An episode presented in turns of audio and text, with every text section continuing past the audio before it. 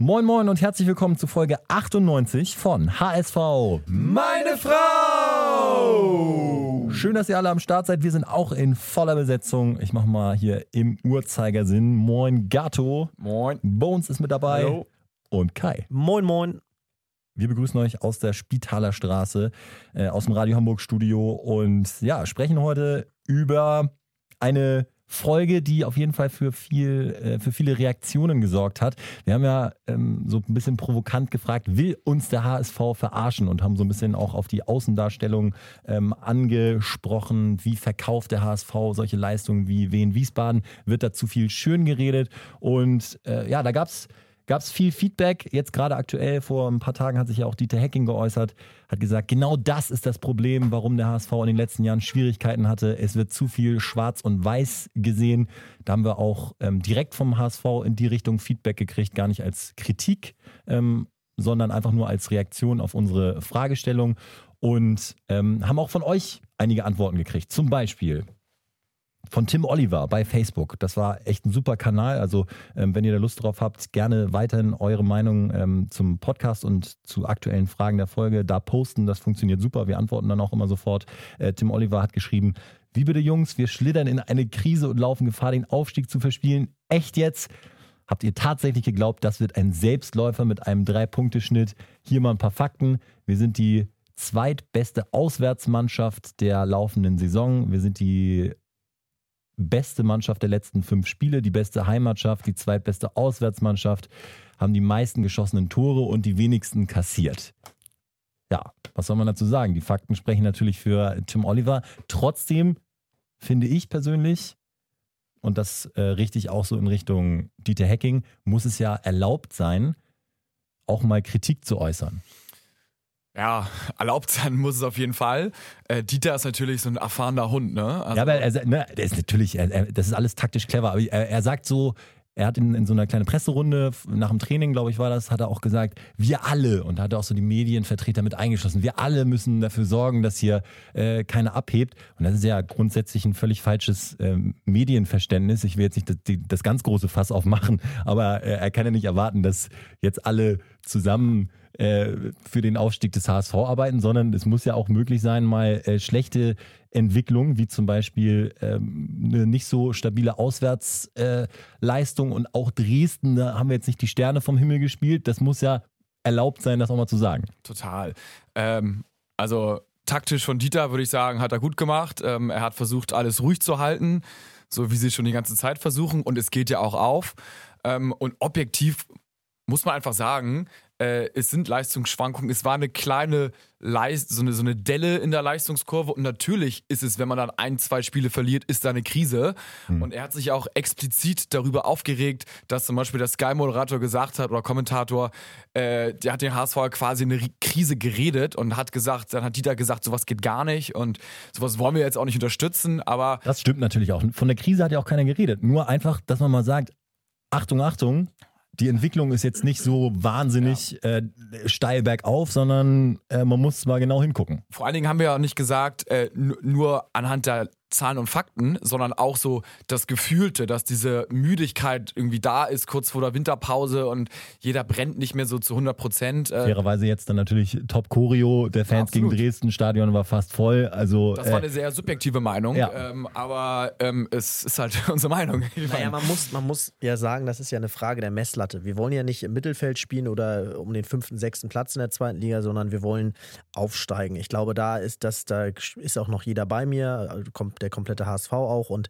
ähm, das tust du halt nicht, wenn du äh, immer mal zwei, drei Spiele dich ähm, zurückziehst. Du musst halt zusehen, dass du gerade die Schwächephasen der Gegner dann jetzt auch ausnutzt. Wenn die Mitkonkurrenten um Aufstieg schwächeln, musst du zuschlagen. Und das war für den Anspruch und für das, was wir uns dieses Jahr vorstellen, in den letzten Spielen zu wenig. Und ich finde, das ist auch kein Schwarz-Weiß-Denken. Wir haben Dieter Hacking nicht gesagt, dass er irgendwie gefeuert werden muss. Wir sagen auch nicht, dass es ein schlechter Trainer ist. Wir haben nur gesagt, dass wir finden, dass dieser Ansatz einfach nicht dem gerecht wird, was wir an Zielen sehen und wünschen. Da ähm, tritt oder schlägt Olli äh, bei Facebook in dieselbe Kerbe. Er sagt, ähm, wie intern das Thema besprochen wird, das wissen wir ja nicht. Aber auch wenn man als HSV etwas demütiger daherkommen möchte, finden wir ja auch alle, dass das auf jeden Fall eine richtige Taktik ist. Trotzdem sollte man schon Erfolge gegenüber ähm, oder gegen Mannschaften wie Wiesbaden einfordern. Jetzt wollen wir auch nicht ewig auf Wiesbaden rumtrampeln, äh, sondern es geht dann auch wirklich um zum Beispiel auch eine Leistung wie gegen Dresden. Geil mit dem Last-Minute-Tor, trotzdem keine Weltklasse-Leistung. Und dann schreibt er noch, schon Wolf hat meiner Meinung nach in den PKs jeden Gegner stark gequatscht und die eigenen Leistungsmöglichkeiten zu klein geredet. Und das ist wirklich äh, so ein Ding, was in Mode ist. Nicht nur bei Dieter Hecking, sondern generell, äh, finde ich, im Fußball. Es gehört fast schon zum guten Ton, dass dass man auf der PK erstmal äh, Lobeshymnen über einen Gegner ablässt. Und das war beim HSV noch ein bisschen mehr äh, in letzter Zeit äh, zu, zu beobachten als bei anderen Vereinen. Dieses starke Reden vom Gegner. Und da hat er recht mit Wolf, der das wirklich gemacht hat. Der teilweise äh, unterdurchschnittliche Zweitligamannschaften hat er irgendwelche äh, sensationellen, revolutionären Systeme angedichtet. Das macht Hacking jetzt nicht in der Form, aber ein bisschen mehr Stärke da zeigen, ja. kann man vielleicht so sehen. Ja, das ist aber. Meinung wie, von Olli. Wie, Meinung von Olli ist auch okay, Olli. Ähm, aber in meinen Augen ist das so: es gibt einmal klare interne Geschichte, klare externe Geschichte. Und extern musst du eigentlich nur das sagen, um die Medien zu beruhigen, um die Medien auf deine Seite zu holen. Und das ist Stand jetzt die beste Taktik, die du fahren kannst. Ähm, vor der Saison, so messe ich das bei mir selber immer, hätte es sofort unterschrieben, wenn es so ruhig wäre wie jetzt. Und deswegen werde ich jetzt auch nicht meckern. Und ähm, alles andere, man kann sich immer alles wünschen und ich pipapo, aber ähm, solange intern ein ganz anderer Zug herrscht, ist alles okay. Dennis sagt auch, der gesamte Club hat die Unentschieden und die Niederlage nicht zu hoch gehängt. Das kritisiert er ja. Allerdings die sehr deutlichen Siege gegen zum Beispiel Stuttgart auch nicht zu hoch gehängt. Stimmt natürlich. Ähm, die wurden hanseatisch kühl mitgenommen und direkt die Warnungen zum, Ge äh, zum nächsten Gegner hinterhergeschickt.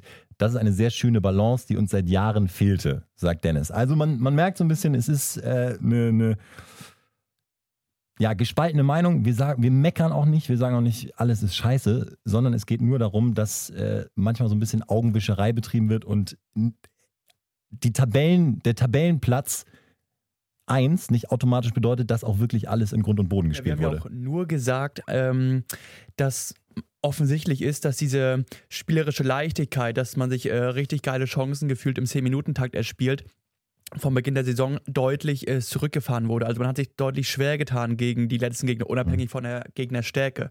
Man hat sich schwer getan im Spielaufbau und in der Erarbeitung von Chancen. Und das ähm, resultiert natürlich auch zum gewissen Teil, wie Olli sagt, dass man halt unnötig eventuell auch Gegner vor einem Spiel stark redet.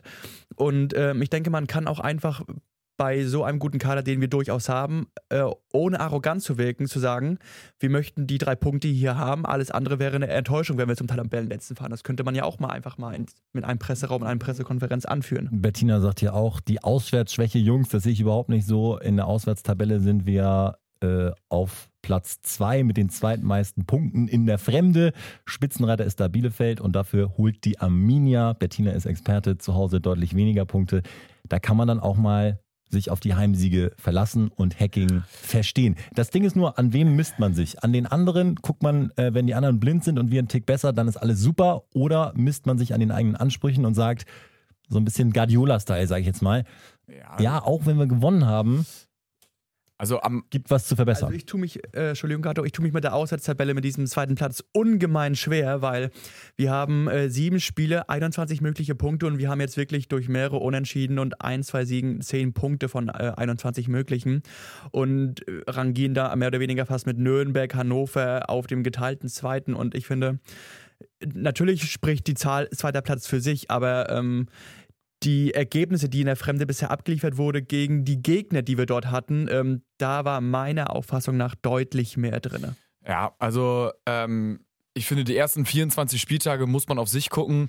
Und die letzten 24 Spieltage guckst du dann auf die Tabelle. Jetzt macht es wenig Sinn, auf die Tabelle zu schauen. Ja. Und noch eine letzte Sache eben bei uns. Äh, wenn man jetzt sagt, ähm, und da bin ich nicht mit dir d'accord, wenn man da jetzt sagt, so, äh, wir müssen den Gegner jetzt mal weghauen, äh, weil der irgendwie schlecht ist und alles andere zählt nicht. Alles andere wäre eine Enttäuschung, wie du gesagt hast. Was passiert denn, wenn du verlierst? Dann sagt er, dann kommt der Bildreporter, das wäre jetzt eine Enttäuschung. Sind sie eine Enttäuschung? Ähm, sind sie noch der richtige Trainer aufgrund der Enttäuschung? Und dann hast du halt wieder die Schlagzeilen links, rechts kriegst du um die Ohren gepfeffert. Deswegen würde ich da halt eher versuchen, so. Du meinst, Ah, wenn, wenn. Hacking jetzt sagt, wenn wir nicht gewinnen, bin ich enttäuscht und dann sagt dann danach der Reporter so, sie Genau. sind ja jetzt laut Ja. eigener Aussage sind sehr enttäuscht. Ja, sowas wie Wiesbaden ist, die sind, die sind nicht so gut. Es ist, wenn wir da wirklich, das sind letzter, da müssen wir gewinnen. Alles andere wäre eine Enttäuschung. Ja, aber ich glaube, du, du meinst ja jetzt nicht, dass man sagt, der Gegner ist scheiße, Genau. ähm, da müssen wir gewinnen, sondern man, man redet mehr über die eigene Stärke Ja, als aber über das die. hast du eben gesagt. Alles, Nee, alles nee, also ich meine wirklich, dass auch, ähm, wenn man ihn fragt, was erwarten Sie von dem Wiesbaden-Spiel, dass der natürlich sagt, so, okay, die haben meinetwegen eine gute Viererkette, dies, das, aber dass man auch sagt, wir fahren dahin, um zu gewinnen. Ja, gut, das so. ist okay. Und so eine äh, krasse Aussage sollte man, oder so eine Aussage sollte man auch schon als Tabellenerster in dieser ähm, Lass mal Wiesbaden jetzt mal abhaken. Das ist auch immer d- das ganz alte Ding. Trotzdem auch Dresden ist Tabellenvorletzter. Auch da ist mir echt aufgefallen. Ähm, ich habe das so häufig jetzt gehört und gelesen, dass ich selbst glaube, dass Dresden super von hinten rausspielt. Ja. Aber sorry, die sind 17. Genau. Es wird die ganze Zeit gesagt, äh, boah, Wahnsinn. Und die hatten ja auch dann auch in Hamburg 56 Prozent Beibesitz äh, und, und angeblich eine wahnsinnige Spielanlage. Und Christian Fjell äh, muss ja ein, ein Trainer-Genie sein. Sorry, das ist ein, ein riesiger Traditionsverein mit einer unglaublichen Heimwucht. Die sind 17. Der Mann macht dann offensichtlich auch nicht so einen wahnsinnig geilen Job. Ganz einfach. Und dann muss man das auch nicht höher reden, als es ist. Und um ein Haar hätten wir tatsächlich dann, ja gut, das ist dann auch, auch Quatsch, aber um ein Haar hätte Dresden einen Punkt geholt und dann wäre die Situation definitiv anders, ähm, als sie jetzt nach dem Sieg ist, den wir natürlich alle gefeiert haben und wir lagen uns in den Armen und sind ausgerastet. Das ist unfassbar geil. Schon wieder ein Last-Minute-Tor, spricht auch für die Moral der Truppe. Äh, Kin Zombie kommt immer besser in Fahrt. Trotzdem, ja, muss ja mal erlaubt sein, ähm, so kleine Entwicklungen mal anzusprechen, wenn es, die, die uns irgendwie, die, die uns auffallen. Aber es hat uns ja auch niemand verboten, auch ganz klar. Nur, ähm, Dieses Rechtfertigen ist auch mal scheiße. genau, ist auch, Das ist auch, scheiße. auch, es, soll, es ist ja auch kein, Also- es ist ja auch kein Rechtfertigen, es ist nur, ja, doch, irgendwie ist es schon Rechtfertigen. Es ist halt, Ja, äh, ja, das, das Darstellen was- unserer Meinung. Ja. Was für mich auch falsch rüberkommt, ist, dass ähm, es kein Nachteil ist oder so oder schwer. Natürlich hast du eine krasse Presselandschaft in Hamburg, aber Fakt ist, jeder Spieler kriegt in Hamburg dann doch noch ein bisschen mehr Geld als bei den anderen Zweitliga, traditionellen Zweitliga-Vereinen. Spielt äh, in einem tollen Stadion vor einer krassen Kulisse. Ähm, und ich glaube, dass das auch etwas ist, was man positiv sehen muss und wo man nicht immer sagen kann, Mensch, das ist ein Nachteil, der Druck er, er drückt mich. Wenn man da so schon rangeht, ja, dann, dann, dann kann es kein gutes Es Spiel ist, mehr der. HSV Man ist, muss es einfach, auch mal wieder der ins HSV ist immer sehen. das Thema der Stadt. Wenn man nicht weiß, über was man mit irgendjemandem reden soll, kann man im Zweifel echt zu 95 Prozent über den HSV reden. Der HSV ist das, was in England irgendwie das Wetter ist. Und äh, das ist halt ein super zentrales Ding irgendwie in der Gesellschaft und deswegen äh, diskutieren wir drüber, reden drüber und ich habe von keinem zum Beispiel jetzt nach dem Dresden-Spiel gehört, boah, haben wir geil gespielt, sondern so, puh, ich glaube, alle haben so ein bisschen so die Backen aufgeblasen und gesagt so, Halleluja, äh, Schwein gehabt. Äh, und mehr ist es dann auch nicht. Ja, den Sieg irgendwo erzwungen, aber das ist ja ex exakt das, was man erwartet.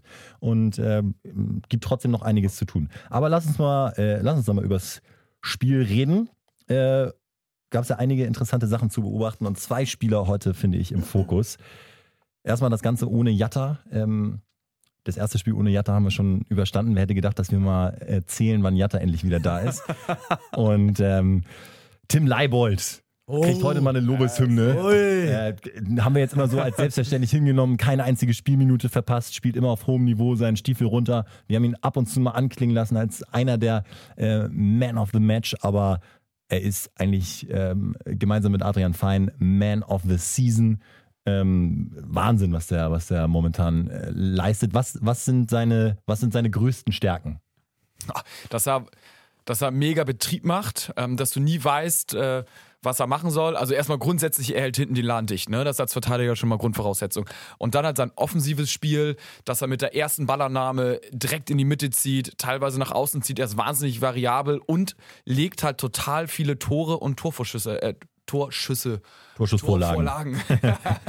äh, legt, er, legt er halt auf und das sind äh, eigentlich seine, seine Stärken. Ja, jetzt, äh, dieses Spiel ist wirklich dann auch die, die Krönung der aktuellen Entwicklung, aber ich sage euch mal ganz kurz eine kleine Statistik. Also die meisten Torschussvorlagen, fünf Stück, äh, 1,8 Millionen hat er da übrigens gekostet. Äh, Wahrscheinlich das beste Preis-Leistungsverhältnis eines HSV-Spielers Fünften weggehen. Stand jetzt jemals, würde ich fast sagen. Äh, 104 Ballkontakte, also das ist Spielmacher-Style, liegt natürlich daran, dass er echt immer einrückt, aber die vertrauen ihm eben auch, ähm, geben ihm die Murmel. Ich hatte es jetzt äh, am Wochenende in der Kreisliga, ich stehe wirklich komplett blank, aber unser Stürmer spielt mich einfach nicht an, weil er mir offensichtlich nicht zutraut, den reinzumachen. ähm, aber äh, bei Leibold haben sie keine Skrupel, ihm die Murmel zu geben. So, und jetzt, äh, jetzt kommt's. Ähm, er hat 23 von 26 Zweikämpfen gewonnen. Krass. 88 Prozent. Und ja, aber auch nicht so 6 und, und, und 5 von 6, sondern Ja. 23 von 26. Also echt immer voll im Geschehen und er entscheidet diese Duelle für sich. Und das äh, dann, dann diese Flankenqualität, mit Abstand die besten Flanken im HSV-Spiel. Aus meiner Sicht sollte er auch die Ecken schießen, obwohl er natürlich für diese zweiten Bälle dann auch super ist, weil er ihn nochmal geil reinbringen kann oder abschließen kann. Ähm, und ja, keine Spielminute verpasst muss man fast äh, hoffen, dass die anderen Vereine äh, in der ersten Liga und, und vielleicht auch sogar international blind sind und äh, die Entwicklung nicht so wahrnehmen. Ne? Denn äh, das könnte jemand sein, der, der für einen zweistelligen Millionenbetrag dann tatsächlich gehen muss. Oder Aber- dass er sagt, Mensch, ist Hamburg eine tolle Stadt, was für ein geiles Stadion, Hat er- hat was er für ein geiles Umfeld, hier bockt es, hier will ich bleiben. Er wohnt in Rissen. Äh, seine Freundin kenne ich, eine ehemalige Arbeitskollegin von mir, auch Top-Mädel, hat er sich gut ausgesucht, äh, spricht für ihn und ähm, hat sich da eigentlich sehr häuslich eingerichtet. Hinterseers wohnen um die Ecke, äh, mit dem Hund da am Start. Also schon gesettelt, vielleicht spielt das ja auch eine Rolle. Er hat vor allen Dingen auch vier Jahre Vertrag. Also einen Vierjahresvertrag unterschrieben, sprich jetzt noch dreieinhalb Jahre Vertrag. Also im Sommer musst du erstmal gar nichts annehmen. Äh, das heißt, du kannst dir dann noch äh, anderthalb Jahre Zeit lassen.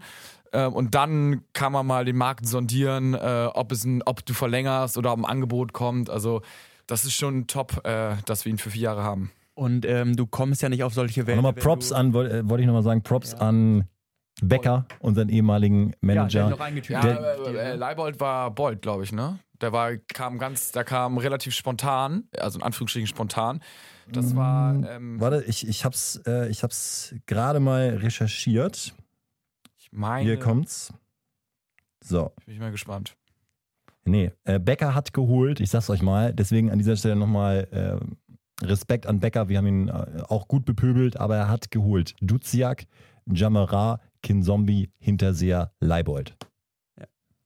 Leibold? Ja. Und, und, und Hacking äh, quasi schon dingfest gemacht. Geführt, Ja. genau. Also äh, Ehre wem Ehre gebührt. Genau. Äh, Leibold gesehen und die Geschichte umgesetzt. Und äh, ja, äh, auf solche Werte, die du gerade äh, äh, angebracht hast, kommst du ja nicht, wenn du wirklich stur hinten links klebst, äh, hint- äh, hinten links kleben bleibst. Also du, das zeigt ja auch, wie aktiv er eigentlich auf dem gesamten Feld mitarbeitet, dass er vorne links die Flanken reinschickt, dass er sowohl auch im leicht zentral verschobenen Mittelfeld agiert, um dort die Zweikämpfe anzunehmen und das Spiel zu verschieben, als auch hinten links halt immer wieder ähm, dort steht, um den Ball wieder abzufangen. Also das ist, ähm, um dieses alte Wort zu bedienen, richtige Pferdelunge, die da über den Platz hechelt. Ja, unermüdlich, ne? Und auch äh, technisch, technisch so stark, dass er halt, weil das Risiko ist ja groß, dass du vorne die Murmel dann verlierst und offen bist, aber es passiert ihm eben nicht.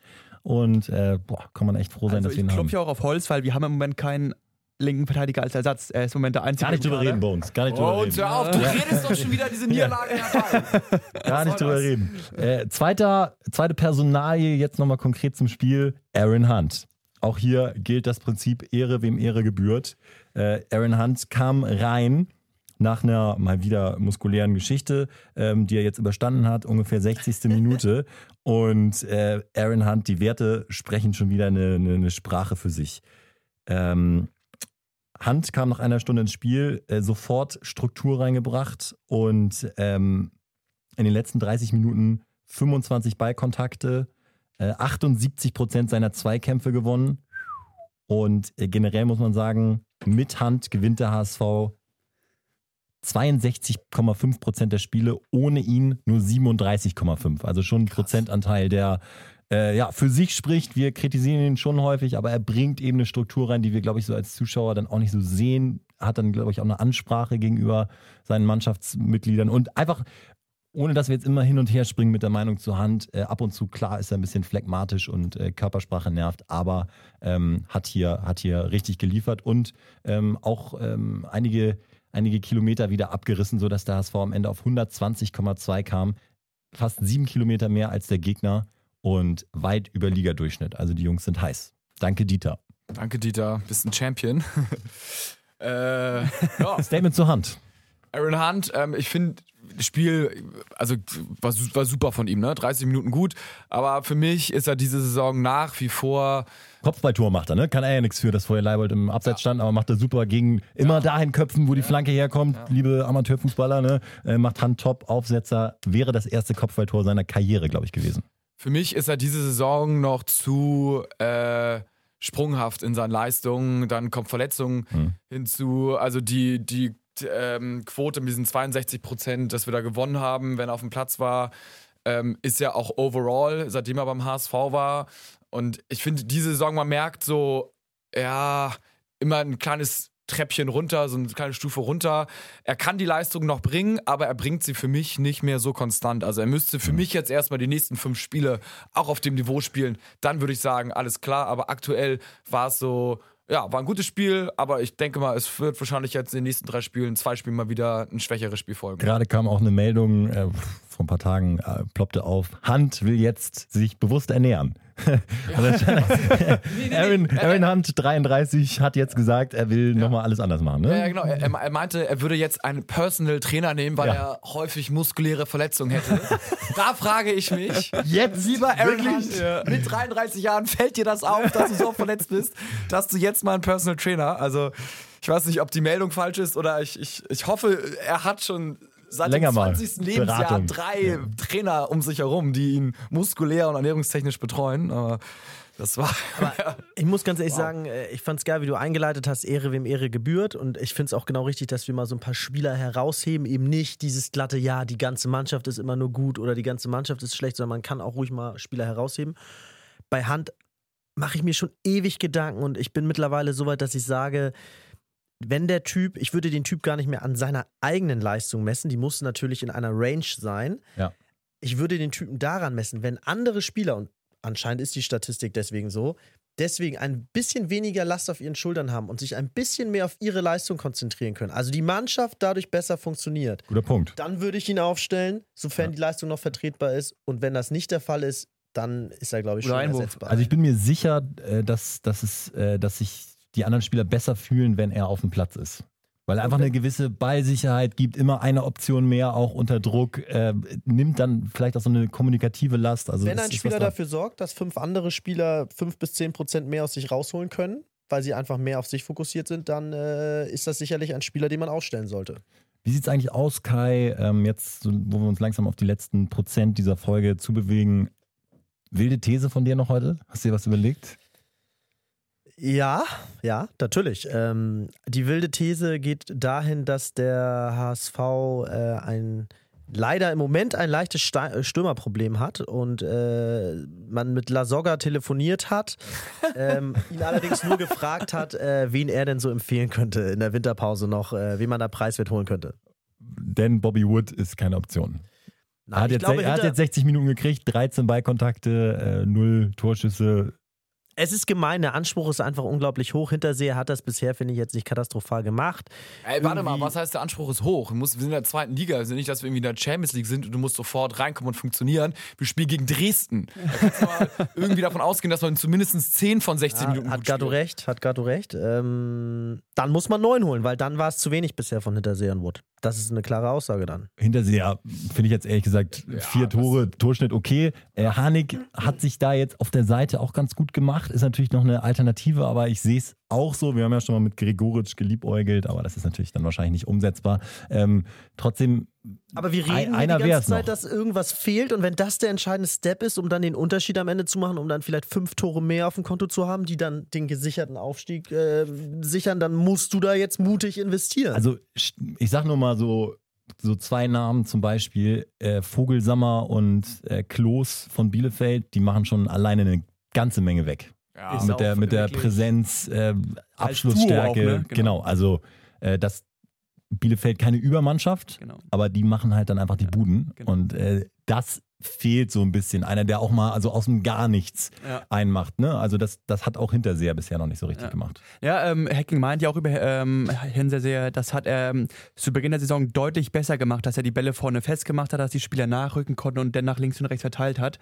Ähm, er hatte jetzt häufig Szenen, wo er den Ball leicht wieder vertändelt hatte, Fehlpässe vorne gespielt hatte und ähm, er weiß nicht, woran es liegt ähm, und er hofft, dass Lukas wieder auch in diese Frühform, die er schon hatte, wieder zurückfindet. Also da hat Harnik äh, quasi geilere Stürmerbuden gemacht. Wenn ich zum Beispiel Genau. an das äh, Tor denke, ich weiß gar nicht, gegen Stuttgart, glaube ich, ein spätes Ding, wo er dann noch diese Fuß so leicht, leicht abfälscht. Genau. So. das sind halt die Dinger, ne? die, Genau. wo du dann Wo du die, da die Bälle musst, du scharf, einlaufen musst. auch, auch das Abseitstor, äh, was dann irgendwie ein Schnürsenkel abseits war, äh, eben auch so ein klassisches Ding.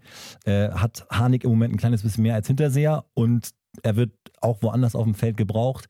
Deswegen Bub, äh, Bub, sag ich schon, Bobby Wood äh, momentan fällt weg als Alternative. Da muss man echt mal überlegen, äh, wer da ähm, wer da helfen könnte. Ideal, was wäre so das Ideale? Ich finde so ein junger, ähm, Ja, ich hätte, ich hätte vom Ding einen, Winsheimer, äh, ich hätte einen alten, aber ich hasse ihn. Max Kruse zum Beispiel. ah gut, bei Gala verdient sich dumm und dämlich, kannst du ihm nicht. Ja, aber Fenerbahce. ich, wenn, wenn er, ich sag jetzt mal so, so, ein- so einer wäre natürlich halt geil, irgendwie äh, Anfang 30 äh, und ist vielleicht unzufrieden im Ausland, nochmal zurück, kann nochmal eine Saison oder Rückrunde gut spielen, aber ist halt mit Bremen und Pauli ist, äh, soll zur Hölle fahren. Er ist, er ist glaube ich, gar nicht bei, bei Gala, ist er. bei Fenerbahce, ja. Ja, aber die sind richtig scheiße, ne? Hast du mal Audi Er Cup fühlt gesehen? sich aber wohl. Läuft, läuft aber wohl gerade gut. Die spielen um den Titel mit äh, tatsächlich diese Saison. Aber ist auch egal. Interessiert mich wirklich die Genau. Null, die Super Also, League. wir bra- Wir brauchen aber, wie du Ja. sagst, du hast das Format schon gut umschnitten, dass du so einen brauchst, der eigentlich seinen Zenit überschnitten Was ihr da gerade gehört habt, mach nochmal bei uns. Mach nochmal, was du gerade gemacht hast. Das ist bei uns Bart. Wir brauchen, wie Gato das schon äh, richtig äh, um, äh, ähm, äh, ähm, umschnitten hat, jemanden, der so über, leicht über den Zenit ist, 32, wenig Geld und nochmal zum ähm, fast Karriereausklang noch. Findet ihr noch so ein Oldie? Ja, ich Noch sag's für ein ganz halbes ehrlich, Jahr, wirklich, Ich, ich stimme ja nur halb zu. Also wir brauchen jemanden, der auf jeden Fall mal aus einer anderen Kategorie kommt als die Kategorie Stürmer, die wir jetzt haben. Weil wenn wir, selbst wenn wir Ja. jetzt ohne ihn auskommen, kommen wir auch. nächste Saison nicht mehr ohne diesen Stürmer Aber mit extra Die, Klasse äh, mein aus. Ansatz war jetzt nur, Entschuldigung, dann kannst du gleich weitermachen. Ähm, dass es, es sind ja Wintertransfers, da kriegst du nie die richtig geilen, die sind nie auf dem Markt im Winter.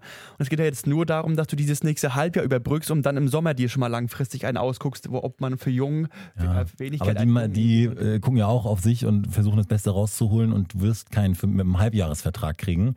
Ähm, deswegen musst du ein bisschen Perspektive schon denken, finde ich. Sonst hast du äh, Mm, ja, die okay. ewigen Bankdrücker. Ja. Claudio Pizarro.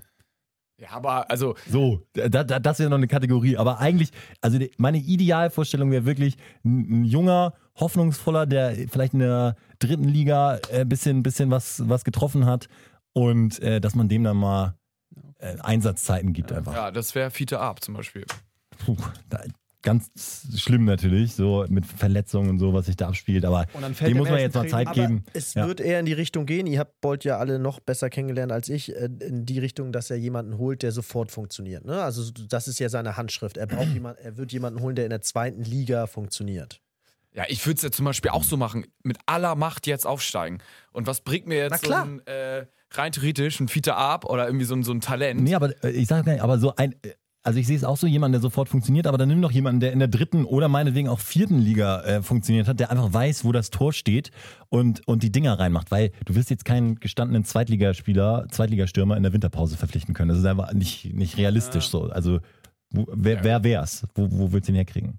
Ja, halt irgendeiner, der irgendwie unzufrieden ist, ne? Also, oder der nochmal zur EM mit will oder der irgendwie in Russland spielt, aber keinen Bock mehr auf Von der Russland. dritten in die zweite Liga und dann zur EM.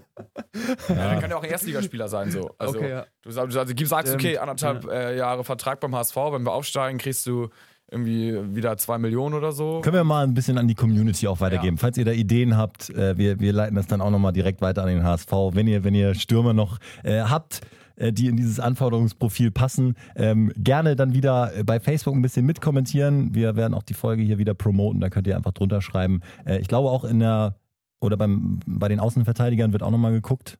Äh, vermutlich mal Genau, ein bisschen ähm, intensiver, wenn sich da was ergibt. Also es soll wohl noch äh, in der Winterpause nach Möglichkeit ein rechter Verteidiger folgen, weil ähm, äh, Narei macht das äh, relativ gut, aber man möchte wirklich jetzt nicht nochmal an diese Bredouille kommen, dass du wirklich nur mit einem jetzt dort hinten arbeitest, sondern dass du wirklich mal einen gelernten Rechtsverteidiger dort aufbieten kannst für die Rückrunde. Wir schauen nach vorne. Der HSV spielt am Freitag gegen Osnabrück. Ähm, falls ihr im Auto seid, unterwegs seid, ich habe parallel Sendungen und werde quasi wie im Stadion äh, bei Radio Hamburg berichten. Ansonsten natürlich viel Spaß beim Glotzen.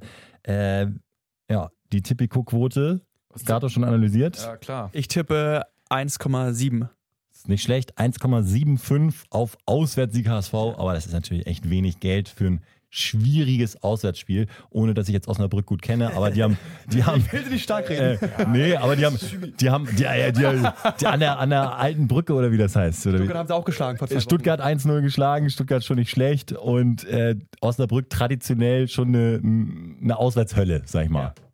Am Freitagabend, ne? Aber Osnabrück, eine Jetzt zumal, ähm, die Ja, haben gut, Also es wird die- Zeit, dass wir wieder in die erste Liga kommen und sagen, irgendwie in Dortmund ist es schwer zu spielen oder so. Also es wird deutlich anders als jetzt gegen die bisherigen. Auswärtsgegner, weil Osnabrück äh, hat schon jetzt auch unter diesem neuen Trainer Daniel. ich, ich denke immer noch das Pele Wollitz, aber, aber wahrscheinlich auch schon seit ein paar Jahren nicht mehr. Cottbus in der vierten Liga. Nee, aber Daniel Thune, der Trainer bei Osnabrück, der hat ähm, bisher einen sehr offensiven Fußball spielen lassen. Das wird jetzt mal anders sein, dass der HSV in dem Fall nicht auf eine Elf trifft, die sich hinten reinstellt. Das. Problem ist halt dann, also die Stimmung ist ja wirklich da ganz gut. Ich weiß, das heißt irgendwie die neue alte, alte Bremer Brücke. Brücke. Bremer Brücke, ja. An der Bremer Brücke, Ja, genau, genau. Da ist es eben so, die stellen sich alle hinten rein und werden natürlich dementsprechend wahrscheinlich auch ein bisschen mehr als die Hälfte der Zweikämpfe gewinnen. Das heißt, bei jeder zweiten Zweikampfsituation äh, tobt das Stadion, als hätten sie ein Tor gemacht. Das heißt, das wird schon, äh, wird schon von der Stimmung anspruchsvoll, aber dann ist eben die berühmte Herausforderung, das Stadion leise zu spielen äh, und dann auch schnell gesagt. ja. schnell eine Bude äh, irgendwie äh, zu machen. Jetzt personell ein bisschen besser aufgestellt. Genau, Kinzombie ist jetzt im Kommen.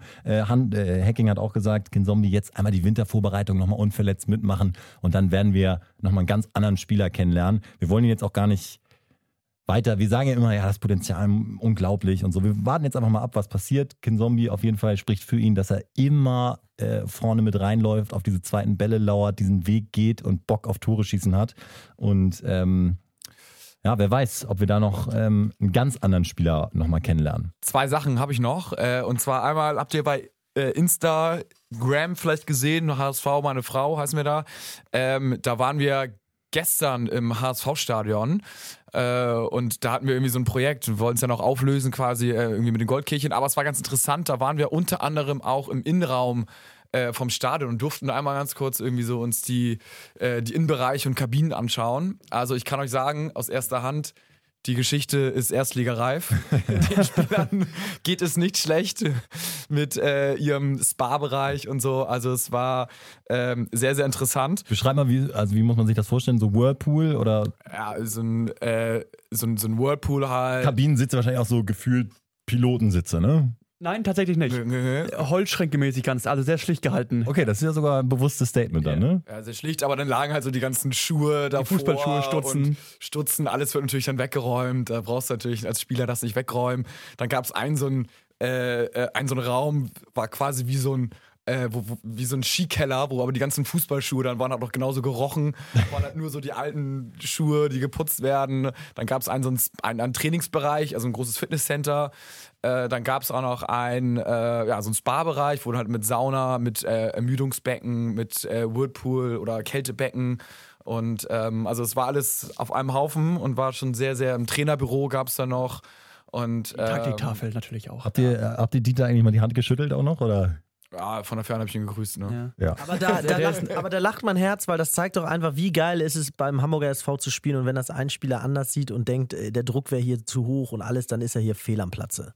Ah, apropos Dieter, ähm, noch eine Empfehlung. Ich glaube, wir haben ihn alle gehört, den Podcast. Ja, richtig. Kann ich euch nur sehr, sehr ans Herz legen. Bei Phrasenmäher ist Dieter Hecking zu Gast.